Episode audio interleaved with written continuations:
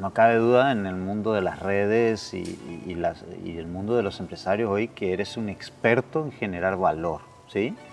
Eh, generar valor para tus clientes, para tu mercado, pero ¿qué te llevó a ser un experto? Porque a mí me pasa de hablar con muchos, muchos prospectos para el club o, o clientes ya, pero los veo demasiado tiempo en redes sociales generando valor y creo que pierden el foco de que ese valor pues lo tienen que capitalizar de alguna manera. Okay. ¿Cuándo o cómo pasaste tú de Bien. ese proceso? Bueno, tendríamos que identificar qué significa generar valor, ¿va? Porque subir videos o subir contenido no necesariamente es generar valor.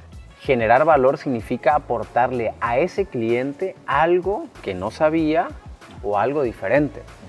Hoy en las redes sociales mucha gente cree que aporta valor. ¿Cómo te das cuenta que aportas valor? Muy sencillo, la gente quiere consumir lo que tú haces. Si la gente no quiere consumir lo que tú haces, no estás aportando valor. Tú crees que estás aportando valor. Es como, es como una este, paja mental. O sea, pues yo creo que estoy aportando valor. No, si subo contenido, se me envía correos electrónicos, hice esto, esto, sí, sí, pero tú crees que estás aportando valor. El que marca quién o sea, el que define si estás aportando o no estás aportando valor es el mercado. El mercado es muy inteligente. Yo creo en la inteligencia del mercado. Yo creo que el mercado decide y la gente es inteligente para decidir.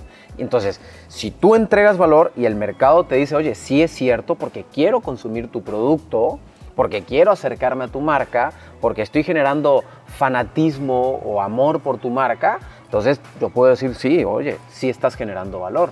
Pero si no estás metido en, ese, en esa generación real de valor, no. Entonces, ¿qué es lo que, que, yo veo en los emprendedores más bien pequeños?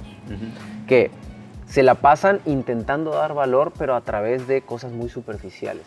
El valor de una marca no viene de una frase, es el error que cometen. No, es que estoy pensando la frase, la frase no es el valor. El valor de una marca requiere tres patas indispensables, tres patas claves. La primera es matar una necesidad del cliente o solucionar más bien una necesidad del cliente. Matarla en el sentido de, oye, a la gente le duele la cabeza, yo tengo una solución para el dolor de cabeza. Bien.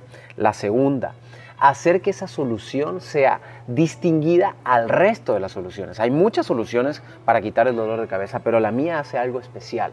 No sé, es una vitamina natural o te ayuda aparte a que seas más fuerte. No sé. Y la tercera, la, tercera, la tercera es que tu empresa tenga el proceso y el sistema para poder cubrir realmente estas dos. Entonces ahí caemos. La gente dice, es que quiero crear una frase buena. No, es que no es una frase. Es realmente mata la... O sea, realmente, no la frase, porque me, llegan y me dicen, eh, dar el mejor servicio de la ciudad. Somos los más rápidos. O sea, puras frases trilladas que todo el mundo ocupa. Ok, vamos a suponer que quieres ser el más rápido. ¿La gente del mercado quiere que seas el más rápido?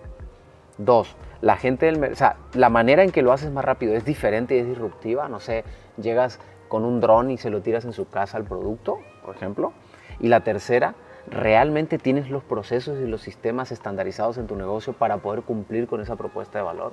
Entonces yo creo que dar una propuesta de valor no es nada más poner una frase y creo que hoy muchos están quedando con frases bonitas y claro y generan su logo y ponen una frase y creen y lo ponen ahí y creen que por eso la gente va a llegar. No, no, no, es, es, es meternos más a fondo en la propuesta de valor.